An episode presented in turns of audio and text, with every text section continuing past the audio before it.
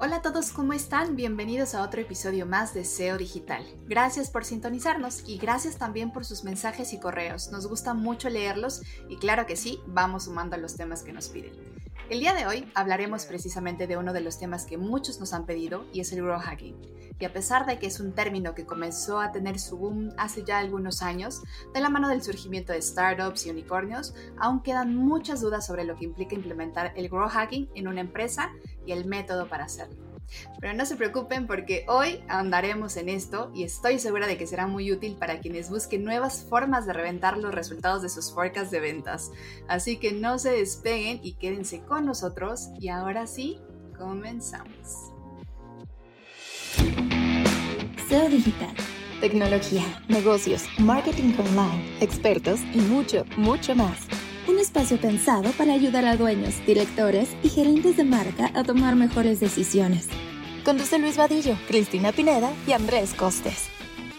Patrocinado por MSK, expertos digitales. En 1995, Sabir Bhatia y Jack Smith trabajaban en Apple. Solían consultar su email personal desde casa, pero no podían hacerlo desde su trabajo ya que requerían un programa llamado Eudora, Así que se dispusieron a crear un sistema que funcionara desde el navegador sin requerir ningún tipo de software y que además fuera gratis. El nombre de su proyecto fue Hotmail. La firma de capital de riesgo Draper Fisher Hobbiton aportó la inversión semilla del proyecto, y como un símbolo de libertad del correo electrónico, Hotmail se lanzó el 4 de julio de 1996.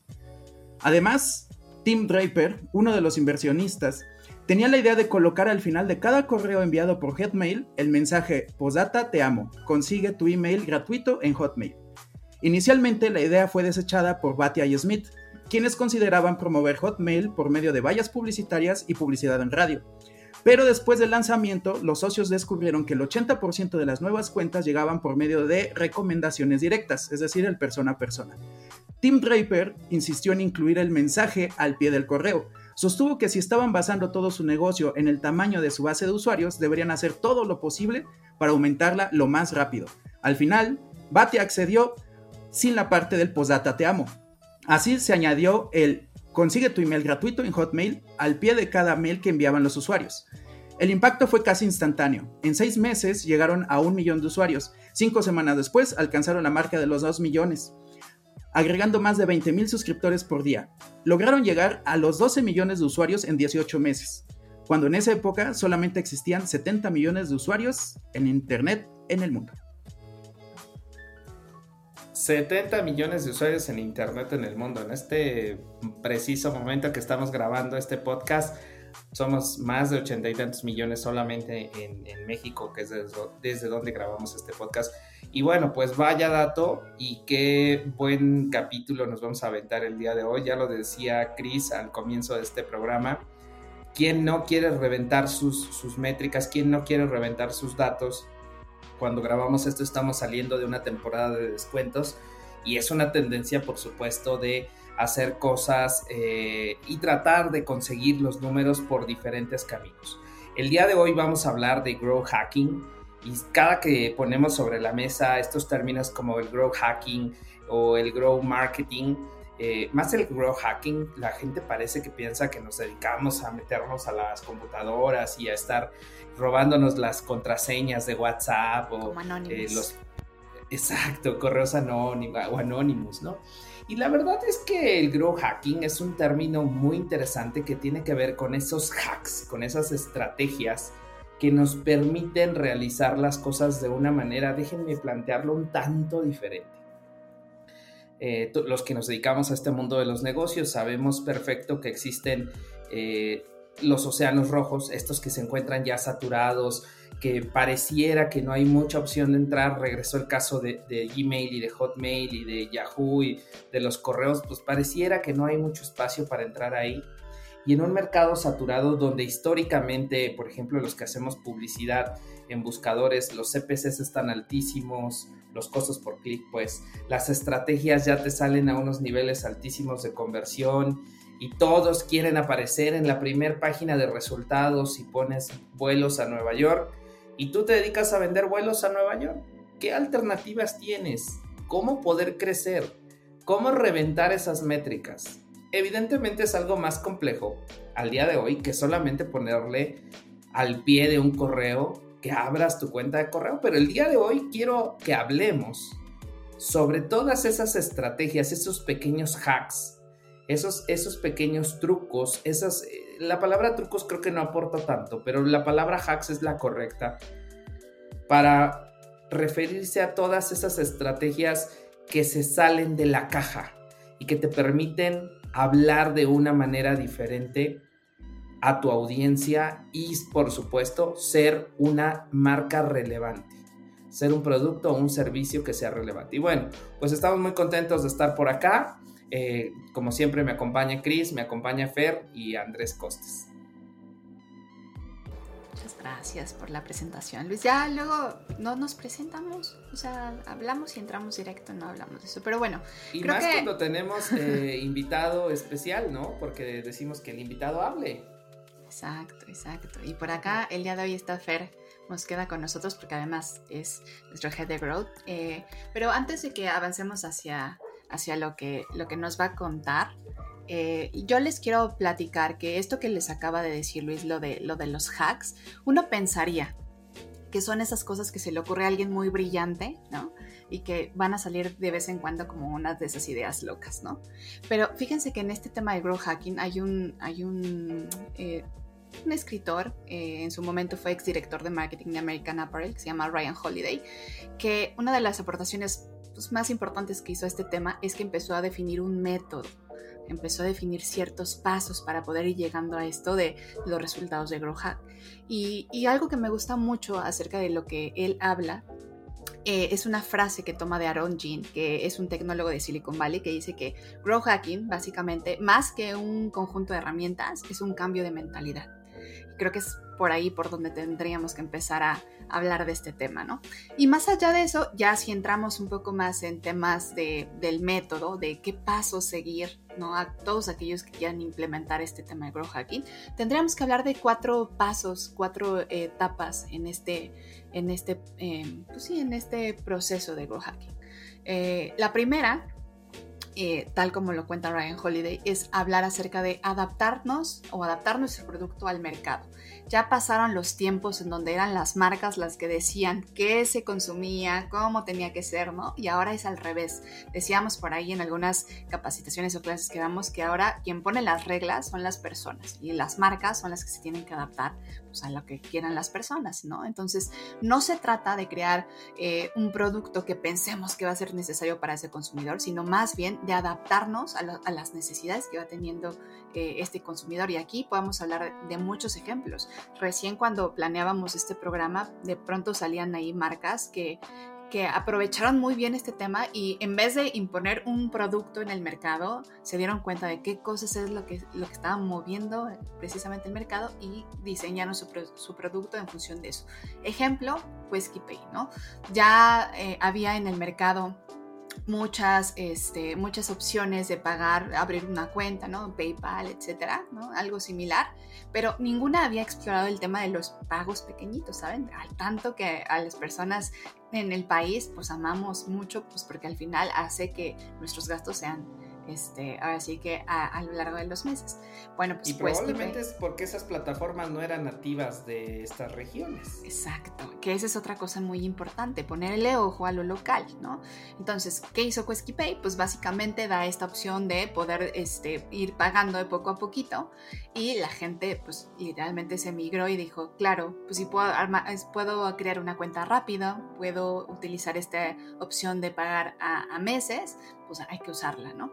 Y entonces hablamos del punto del paso uno, ¿no? Adaptarnos al mercado. Pasamos a un paso a un paso dos, que es el, el, hecho de encontrar un público objetivo. Y muchos hablan de este público nicho, ¿no? Pero la idea es poder conectar es, específicamente con esas personas que ya tienen esa necesidad. Y muchas veces en este paso, una clave importante es el tema de las alianzas, ¿sale? En el tema de las alianzas, si nos regresamos a este mismo ejemplo de Pay, que es lo que fue lo que hizo, pues empezar a hacer alianzas con muchos e-commerce, ¿saben? Con muchos e-commerce en donde la gente ya compraba y entonces empezaron a conocerlos cada vez más. Y la última que hizo fue en el reciente Hot Sale, pues casi casi dar ese, ese golpe en la mesa y claro, te doy un porcentaje de descuento adicional y yo lo cubro y vente conmigo, ¿no? ¿Quién más ha hecho este tema que también me encanta y además los queremos mucho porque son nuestros clientes? Total Play cuando empezó a entrar al mercado, que era una marca a lo mejor muy pequeña respecto a los competidores, empezó también a apalancarse de marcas eh, que, no sé, como HBO, Disney, ¿no? Como conforme fueron saliendo, ellos empezaron a darle también eh, más renombre empezaron incluso a integrarlos en sus plataformas. Ya después lo hicieron los demás, pero eso también les dio la oportunidad de que los empezaran a, reconocer y hacer esas alianzas también de poder que al final ayudan a llegar a ese público objetivo, ¿sale? El tercer paso del que habla Ryan Holiday es el crear un efecto viral. Probablemente este es el que más los tengamos en la mente, pues porque es el que hace que haya ese crecimiento eh, de un día para otro, pues porque al final eh, entran como en este punto de lo viral, ¿no? Y, y, muchas veces una de las cosas que se dice es que la viralidad pues es como algo que puede o no suceder, ¿no? Pero también creo que hay que entender que, la viralidad no es un accidente, si hay cosas que se pueden controlar para lograr que sean ese diferencial. Es, se trata de encontrar detalles diferenciales que se conviertan, ahora sí, en, en publicidad para la marca. ¿Qué cosa? Un ejemplo muy claro, así que estoy seguro que todos tienen en la mente.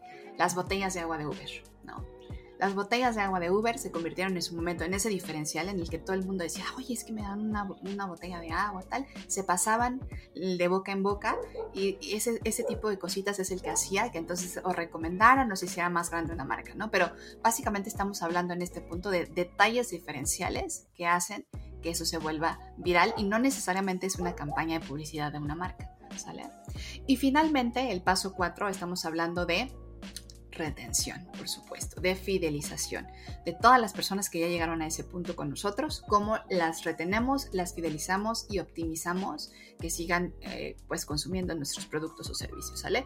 Y aquí eh, pues hay muchas cosas que, han implementado empresas, por ejemplo Airbnb, el tema de ese correo que te llega que te dice, tu, tu host te dejó un, este, una, reseña, ¿no? Y es ese, esa, em, no sé si morbo, esa curiosidad de ver qué dijeron de ti, ¿no?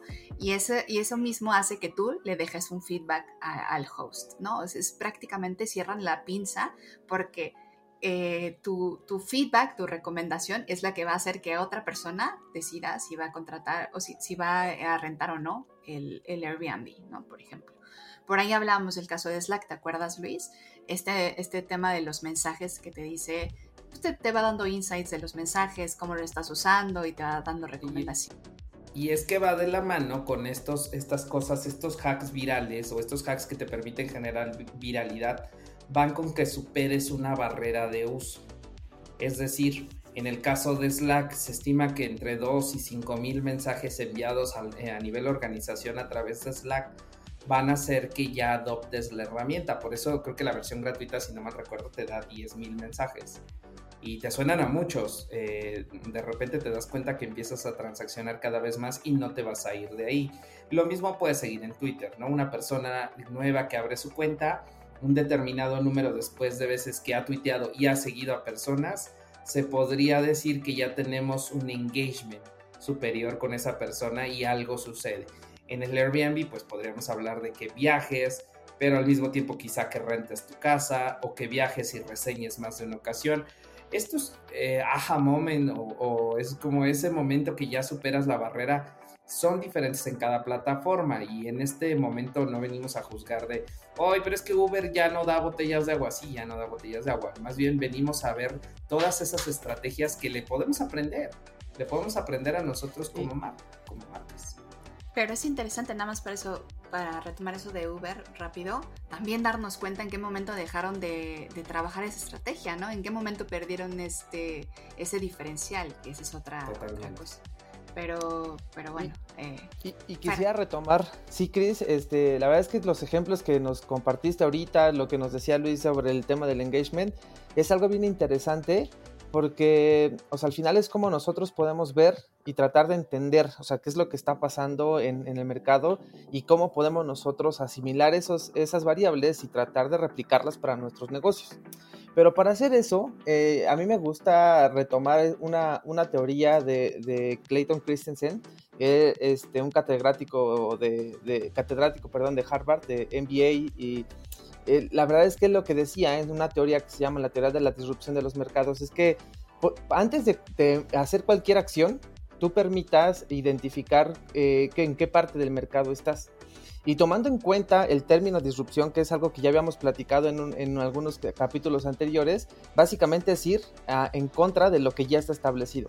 Entonces, algo que pasa con el, con, el, con el growth hacking es que va en contra de lo que nosotros comúnmente conocíamos como el marketing tradicional, donde se trataba de hacer un, este, se hacía un producto, se sacaba al mercado y a través de distintos canales se trataba de generar comunicación para que los usuarios fueran a comprar, no una cadena de valor que se trataba de ir siguiendo, ya lo veíamos en el caso con el tema de Hotmail. Sin embargo, Ahora, tratar de identificar nuevas variables o nuevas oportunidades, como lo que platicabas hace un rato de Quesky Chris, esa es la forma interesante de, ver, ¿dónde vamos a poner nuestras inversiones? ¿Cómo podemos generar nuevos aliados? ¿Cómo podemos este, incrementar o potencializar nuestro, nuestro valor agregado o nuestro diferenciador del que nos platicabas para poder llegar a un mercado específico? Para poder hacer este, esta este planteamiento dentro del mercado, ah, hay algo que pasa comúnmente con las empresas en crecimiento, como en su momento fueron Uber o como fue Airbnb, que muchas veces, ah, yo lo he visto con, algunas veces que me ha tocado dar asesoría, es que queremos ir muy rápido, o sea, ya salimos al mercado, tenemos un buen producto y de repente queremos irnos a las grandes ligas en el primer momento. Mucha inversión, este, tratar de generar ese engagement o ese posicionamiento de marca de una forma muy rápida y ahí es cuando cometemos el primer error, porque si nosotros tratamos de posicionarnos en el mercado, primero hay que identificar a qué tipo de mercado le vamos a hablar. Clayton Christensen decía que había tres tipos de mercados. Primero, que es el low end, que es la parte básica del mercado, la parte baja, donde vamos a, tener esta, esta parte de uso donde vamos a hacer un producto good enough o lo suficientemente bueno para ese mercado, donde vamos a salir, aprender, tratar de, accionar rápido para ir mejorando. Y es aquí donde podemos encontrar estas eh, relaciones con otros stakeholders que nos permitan crecer. Porque los ejemplos que nos ponías hace un rato son mucho de startups. De, marcas que están creciendo, pero ¿qué pasa con las marcas grandes? ¿Qué pasa con las que ya están posicionadas? Las que ya son el 1, 2 o 3 de la categoría. Eso nos indicaría que ya no podrían crecer.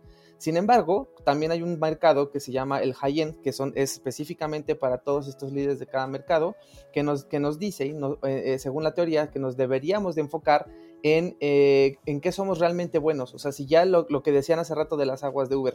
O sea, Uber abrió un nuevo mercado, de repente vemos que ya tenemos a Didi, iBit y hay muchas otras, está Cabify, lo que yo trato de identificar con este ejemplo es que ahora Uber, siendo el líder del mercado, se empieza a concentrar en una parte específica de toda esta curva de, usuarios eh, y, trata de posicionarse como en la parte de, la parte alta del embudo y eh, haciendo otro tipo de, ejercicios como eh, membresías, este, descuentos, delivery de comida, o sea, cosas donde ya te vas haciendo especialista, encuentras tu nicho de mercado y empiezas a hacer otro tipo de acciones que si bien a lo mejor eh, ya no generan el mismo valor las aguas como lo hacían en su momento, ahora pueden generar un valor adicional con estas nuevas estrategias. Y bueno, el, tercer tipo de mercado dentro de las disrupciones es generar algo un nuevo mercado, que básicamente entenderemos como nuevo mercado es acercarle a algún tipo de usuario cualquier producto o servicio que, al que no haya tenido acceso previamente. Entonces ahí vamos a encontrar todas estas aplicaciones, todos estos productos nuevos, y al final creo que es bien interesante poder primero entender dónde estamos, hacia dónde vamos, y eso nos va a permitir tomar las acciones necesarias. No es necesario correr, no es necesario siempre tirar billetazos de todo es comunicación, todo es publicidad, hay que hacer cosas que tengan un punto estratégico más importante. Entonces creo que, creo que eso es, bastante eh, interesante. De hecho, yo nada más retomando el tema, me parece súper interesante porque justo esta eh, metodología, este tipo de estrategias nace de la mano de que justo estas eh, startups no tenían el presupuesto de las grandes compañías y tenían que lograr justo, justo esos resultados. Entonces era más ponerle coco a cómo los recursos que tengo ahora se pueden ahora sí que amplificar de la forma más creativa posible. Oye, Cris, déjame plantearlo de una forma más concreta. La falta de recursos te hace ser muy creativo.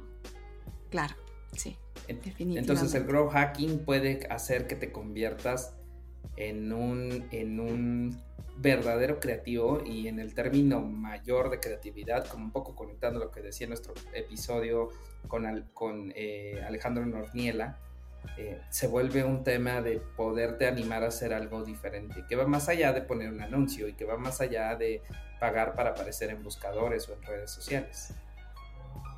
Sí, definitivamente. O sea, creo que por eso es tan importante conocer este, este tipo de cosas, porque al final nos pueden dar un presupuesto, pueden, podemos tener ciertas metas, pero también la creatividad aquí juega un papel súper importante. Entonces, eh, ahora sí que eh, esperemos que estos puntos les hayan servido muchísimo.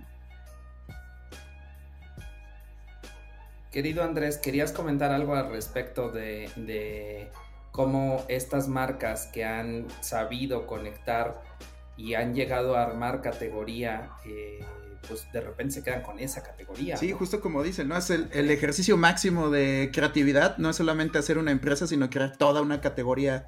Y, decíamos, se vuelven hasta el nombre propio de la categoría, es decir, así como algunas personas, en lugar de decir voy a comprar un cereal, un cereal dicen voy a comprar un cornflakes, hay personas que dicen voy a pedir el Uber, oye, pero estás pidiendo un Didi. Ah, o sea, ya se volvió el nombre de la categoría.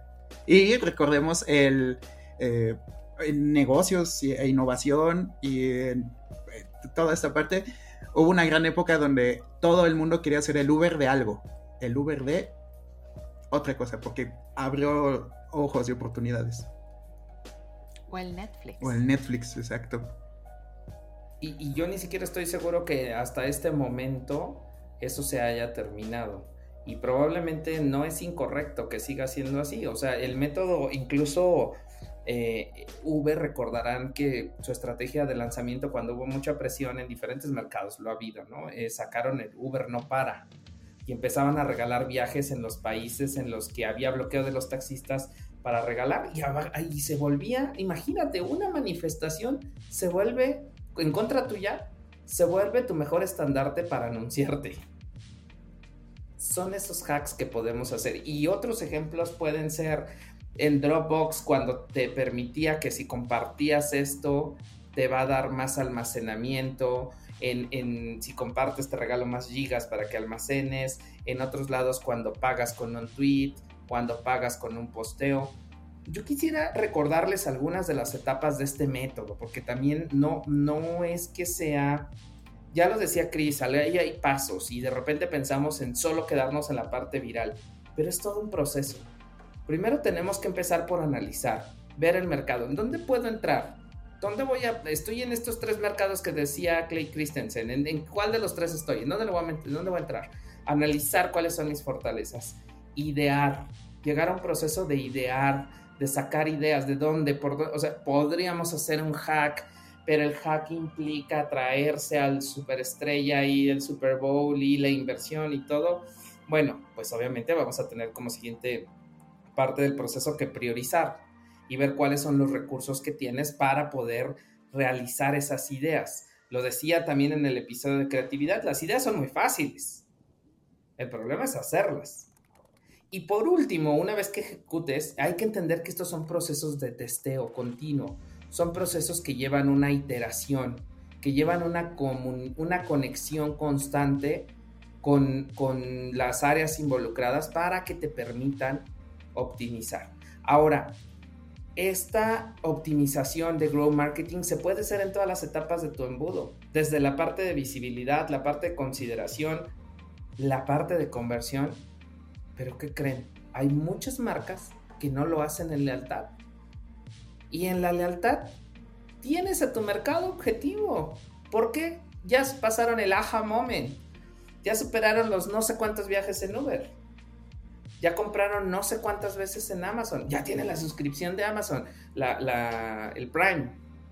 De, de, hecho, como comentario adicional a ese punto, Luis, eh, para tenerlo como referencia, eh, si nosotros hablamos ahorita de plataformas tecnológicas, transaccionales, e-commerce, que es algo que está sucediendo en el mundo, eh, muchas veces cuando pensamos en esas estrategias, pensamos en más clientes, hay que captar más público, más mercado. Evidentemente eso va a hacer que tu marca tenga mayor presencia, pero realmente lo que dijo Chris hace un rato, tu estimación de ventas o de crecimiento va a estar eh, relacionado con el valor eh, este, que tengan tus clientes a lo largo del tiempo, o el lifetime value, o tu plan de RFM. O sea, la recurrencia de los usuarios eh, es la que nos va a permitir esos crecimientos en este tipo de, de negocios. Ahora, eso yo le llamo la métrica North Star. Esa, esa recurrencia es muy buena, pero hay ciertos negocios que uno pensaría que no tienen recurrencia. Bueno, en Uber, que tanto hemos hablado el día de hoy de Uber, los viajes reservados, la cantidad de viajes reservados, pues te habla de, de, que ya te vuelves un usuario activo y constante de la plataforma. En Airbnb, pues la cantidad de noches que reserves, pero probablemente en Facebook o en una red social, la cantidad de veces que entres, el contenido que interactúes, a lo mejor en WhatsApp la cantidad de mensajes que, compartas o una nueva red social, cuántos y cuántos no se bajan el Telegram. Y si no superas una barrera de enviar una cantidad importante de mensajes de Telegram, lo bajaste solo porque se cayó WhatsApp y lo vas a abandonar. Entonces, si identificas cuál es esa métrica North, Star, esa, esa métrica que te va a guiar, que evoluciona además y sabemos que evoluciona conforme evolucionan las etapas del negocio, vas a comenzar a enfocar tus esfuerzos y sacar ideas para desarrollar estos famosos hacks. Estos famosos hacks que te permitirán y que yo les invitaría a que se, a que se salgan del terreno de los medios pagados y no vamos, pareciera que este episodio es patrocinado por MSK, una agencia digital que te dice salte de pagarle a las plataformas. No, no es eso. Simplemente es que pienses que hay algo más grande que eso, que te salgas de ahí, porque si solamente piensas en poner anuncio en Google y en Facebook, estás en un pedacito chiquito de la cadena. No estoy diciendo que no lo hagamos, es una parte complementaria. Pero pensemos en, en qué otros canales, de qué otras formas, con quién me puedo aliar. Lo decía Chris, Total Play dijo, oye, pues yo no voy a ser enemigo de Netflix. La gente va a seguir usando Netflix y para usarlo me necesita. Y por eso soy el mejor internet para que lo veas.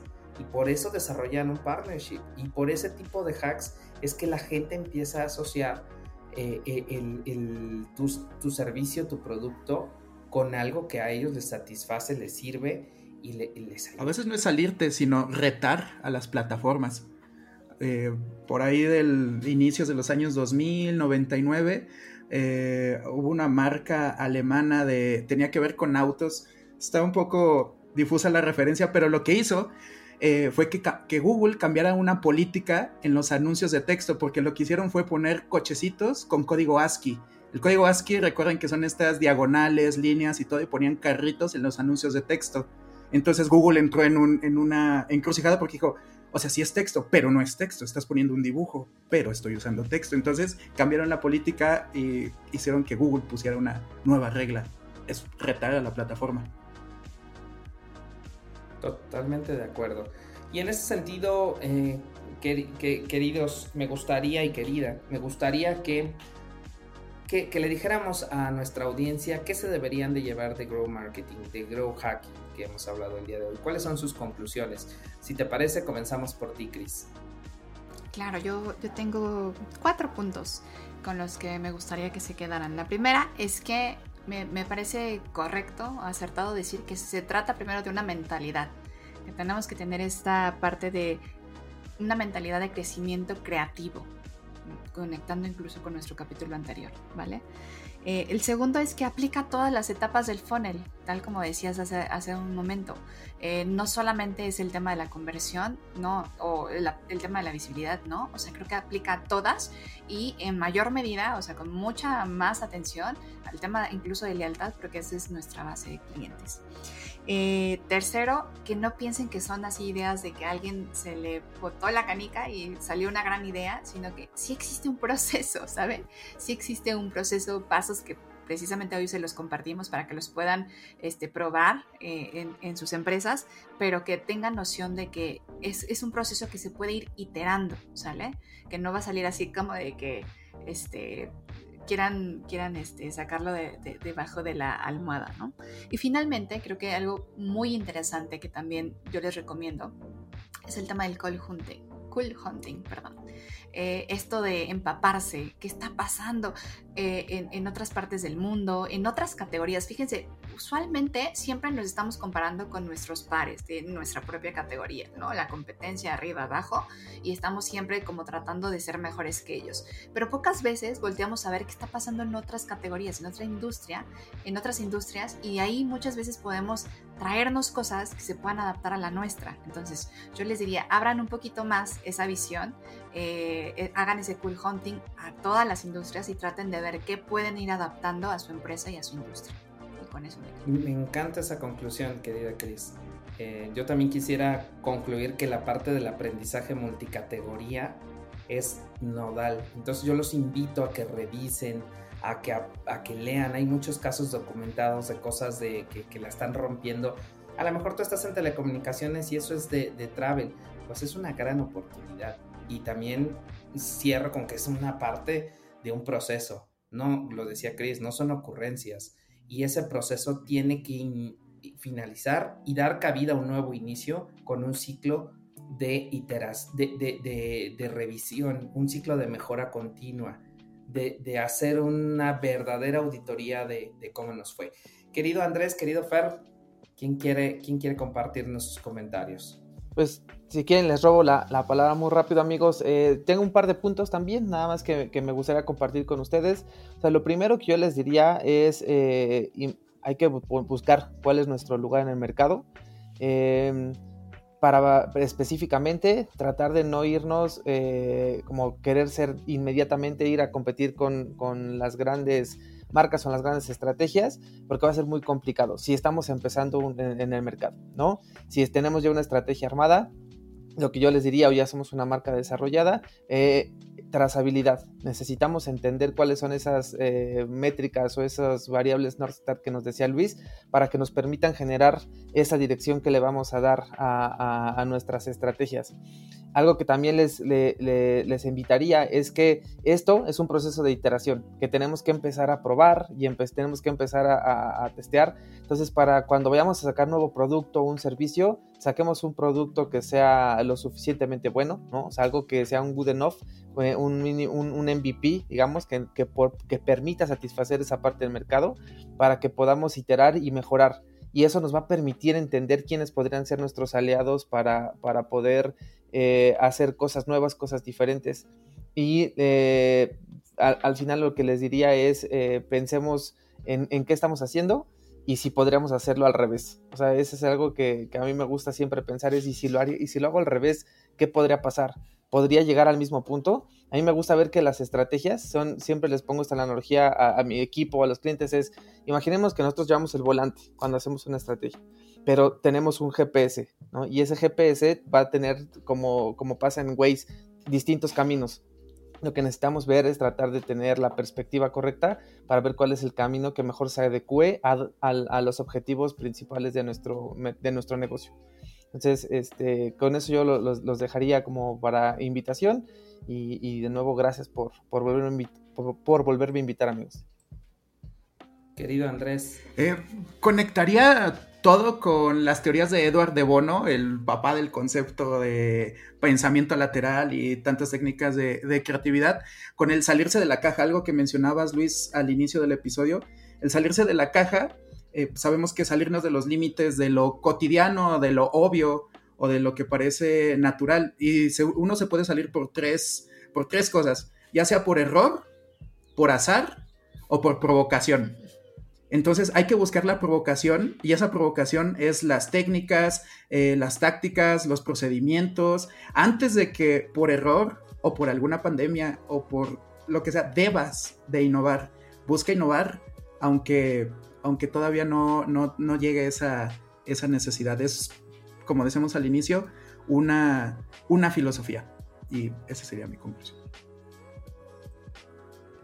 una filosofía y algo que tienes que hacer todos los días o te quedarás atrás en, tu, empresa, en tu negocio. Bueno, pues esto fue SEO Digital. Muchas gracias a todos por escucharnos, por llegar hasta aquí. Por favor, no olviden suscribirse. No olviden además que nos pueden escribir a seodigital.mck.agency como agencia, pero en inglés y mandarnos sus recomendaciones, sus temas. Gracias a los que nos han escrito. Les agradecemos bastante y nos vemos en la próxima. Esto fue SEO Digital. SEO Digital. Tecnología, negocios, marketing online, expertos y mucho, mucho más. Un espacio pensado para ayudar a dueños, directores y gerentes de marca a tomar mejores decisiones. Conduce Luis Vadillo, Cristina Pineda y Andrés Costes. Patrocinado por MSK, Expertos Digitales.